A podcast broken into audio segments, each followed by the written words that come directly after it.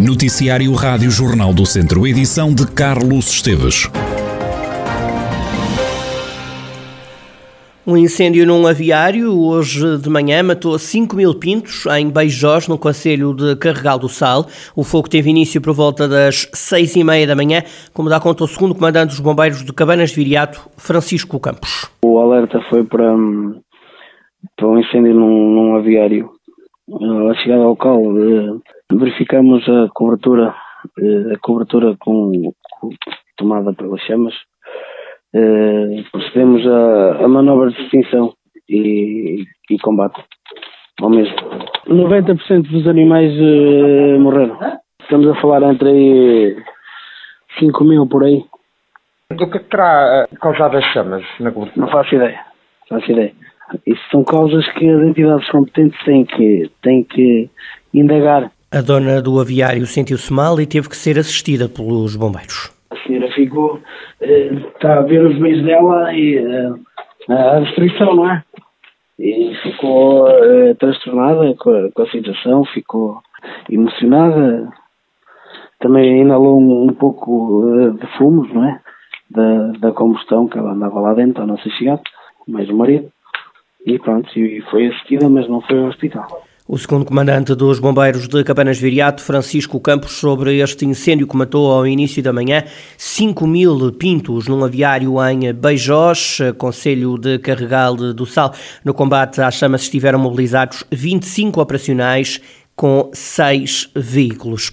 Mais um morto por Covid-19 no centro hospitalar Tondela Viseu. Nas últimas horas registaram-se ainda 10 altas e 7 admissões. No hospital estão internadas 73 pessoas com Covid-19, 71 delas estão em enfermaria e há ainda dois internados nos cuidados intensivos. Ora, e apesar dos casos de Covid-19 estarem a baixar na região, as urgências do Hospital de Viseu ainda não sentem menos pressão.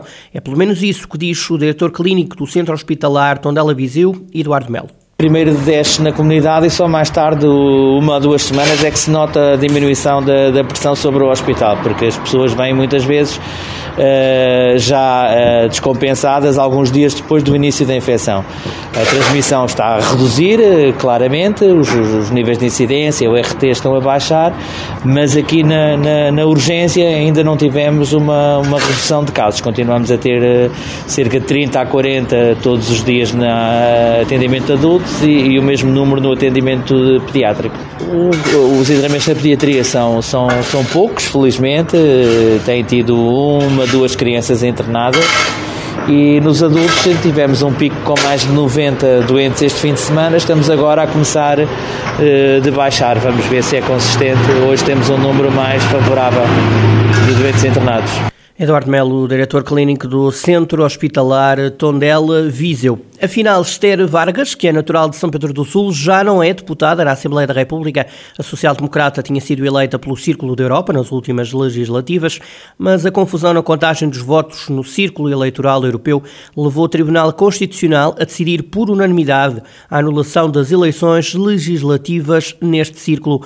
O ato eleitoral vai ter que ser repetido, o que deve acontecer a 27 de fevereiro. Adiada ficou a tomada de posse do governo, que só deve acontecer em março. Esta tomada de posse. Esther Vargas tinha sido a cabeça de lista do PSD pelo Círculo da Europa nas últimas legislativas. A Rádio Jornal do Centro tentou, sem sucesso, ouvir a social-democrata.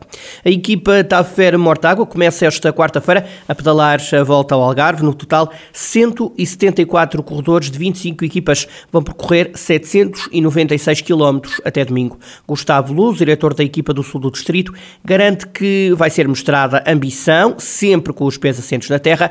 O antigo ciclista diz que em prova vão estar equipas de nível mundial. Temos que ter sempre os pés no chão. Vamos para uma corrida internacional com equipa de voltor que vêm com 10, 15 dias de competição, eh, onde já a qualidade dos ciclistas é muito mais alta. Se somamos isso com a diferença de dias de competição que há, nós temos que, em primeiro lugar, ver qual é o nosso lugar dentro desse pelotão e saber eh, que o principal objetivo é dignificar os nossos patrocinadores. Se conseguimos nas etapas que, que vão chegar a eh, en principio deberían de chegar ao sprint, pois meter os nosos sprinters lá no meio de, das equipas de voltura a, a sprintar, e vai ser un, um objetivo. Gustavo Veloso defende que a equipa de ciclismo de Mortágua é equilibrada, com jovens ciclistas que têm um futuro promissor. A vitória sempre é o, digamos, o objetivo principal, mas sempre temos que ter os pés no chão. Vamos lá para continuar a fazer um bom trabalho, continuar a, a evoluir e sim, sem punhar-nos limites, mas evidentemente com, com os pés no chão. A nível de classificações gerais, é muito complicado. Temos que saber qual é, qual é a corrida onde vamos. Mas não é impossíveis, nunca existiram os impossíveis, não é? A equipa que temos é uma equipa bastante eh, equilibrada, é bastante equilibrada, é uma equipa equilibrada, temos trepadores, temos eh, roladores, temos sprinters, eh, não são atletas de primeirísimo nível mundial, porque senão não estariam a correr aqui na, nesta equipa, que é uma equipa de formação, mas são corredores com uma projeção de futuro eh, boa, são jovens, eh, têm qualidade Gustavo Veloso, diretor desportivo da equipa de ciclismo de Mortágua, a fazer na divisão a volta ao Algarve em bicicleta, que começa esta quarta-feira. Há quase 800 quilómetros para pedalar até domingo. 25 equipas, entre elas aqui, equipa de Mortágua, vão lutar então pela vitória. O Lusitano Vilmoinhos subiu ao segundo lugar na luta pelo título distrital. Os trambelos receberam e venceram Lamelas por uma bola a zero. Sérgio Fonseca, treinador do Lusitano, defende que o clube de Vilmoinhos ganhou ganhou justamente o jogo. Foi um jogo difícil, contra um bom adversário, em que, em que tivemos que nos superar para, para conseguirmos garantir os três pontos. Houve um, um, ou outro lance que nós, que nós tivemos um pouco apáticos, mas por outro lado também, se calhar essa ligeira superioridade do nosso adversário também tem a ver com a qualidade que eles têm, porque estamos a falar com uma equipa que tem muita qualidade. Não jogamos sozinhos, mas depois penso que nós começámos a pegar no jogo, começámos a ter mais bola, começámos a criar mais situações de perigo e penso que é aí que, eh, por momentos, estivemos por cima do jogo também. Sérgio Fonseca, treinador do Lusitano de Vilmoinhos, e o jogo frente ao Lamelas, que acabou com a vitória dos Trambelos por uma bola a zero. Do lado do Lamelas, o treinador Xando diz que no futebol quem marca merece ganhar. Apesar da derrota, o técnico deixa elogio ao comportamento dos jogadores. O resultado é justo porque o Lusitano fez um gol e nós não fizemos. Os jogos são feitos de, são feitos de eficácia, eficácia e competência. E o Lusitano foi eficaz, por isso, por isso o resultado é justo. Muito orgulhoso dos meus jogadores muito orgulhoso do trabalho que efetuámos, percebemos muito bem o jogo e aquilo que tínhamos de fazer durante o jogo. E sou, sou um homem, um treinador muito, muito grato aos meus jogadores, muito orgulhoso deles pelo jogo que fizeram aqui. Xando, o treinador do Lamelas, no rescaldo à derrota em Vilmoinhos por uma bola a zero. Este resultado deixa Lamelas com 4 pontos, mas menos um jogo relativamente ao Lusitano. O Lusitano que tem 9 pontos e está em segundo lugar, a um ponto da equipa do Rezende. Criada em Castro Daires, a segunda sala de integração sensorial, também conhecida por ginásios terapêuticos para crianças com necessidades educativas especiais. O novo espaço foi criado desta vez na Escola Básica de Mões.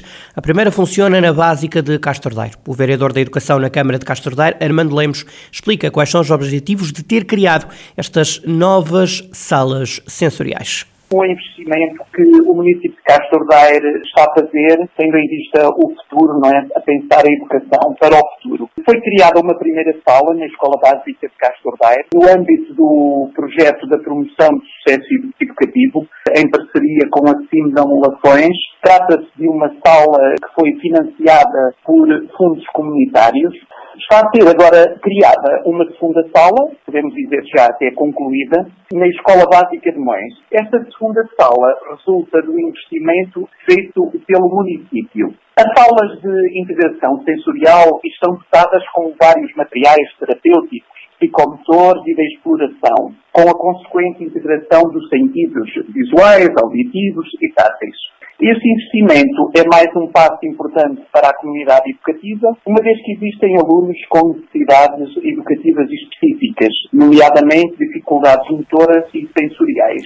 Armando Lemos destaca a importância destas novas salas Estas salas são uma mais-valia não só para os alunos com necessidades educativas especiais, mas também para todo o agrupamento, visto ser uma ferramenta extraordinária para o desenvolvimento das crianças. Muitas vezes estas salas também, como a de Castro também está aberta a outras turmas. Saliento aqui também que temos sido solicitados para, hum, por outros agrupamentos para a utilização destas salas, como também de famílias eh, particulares eh, que queriam trazer as suas crianças. Estamos agora a trabalhar então um regulamento para podermos abrir estas salas à, à comunidade. Quanto ao investimento, a primeira sala rondou os 20 mil euros, é uma sala eh, grande. A, a segunda sala, na Escola Básica de Moés, ronda os 15 mil euros. Armando Lemos, vereador da Educação na Câmara de Castro Daire, que acaba de criar a segunda sala de integração sensorial, desta vez na Escola Básica de Mões.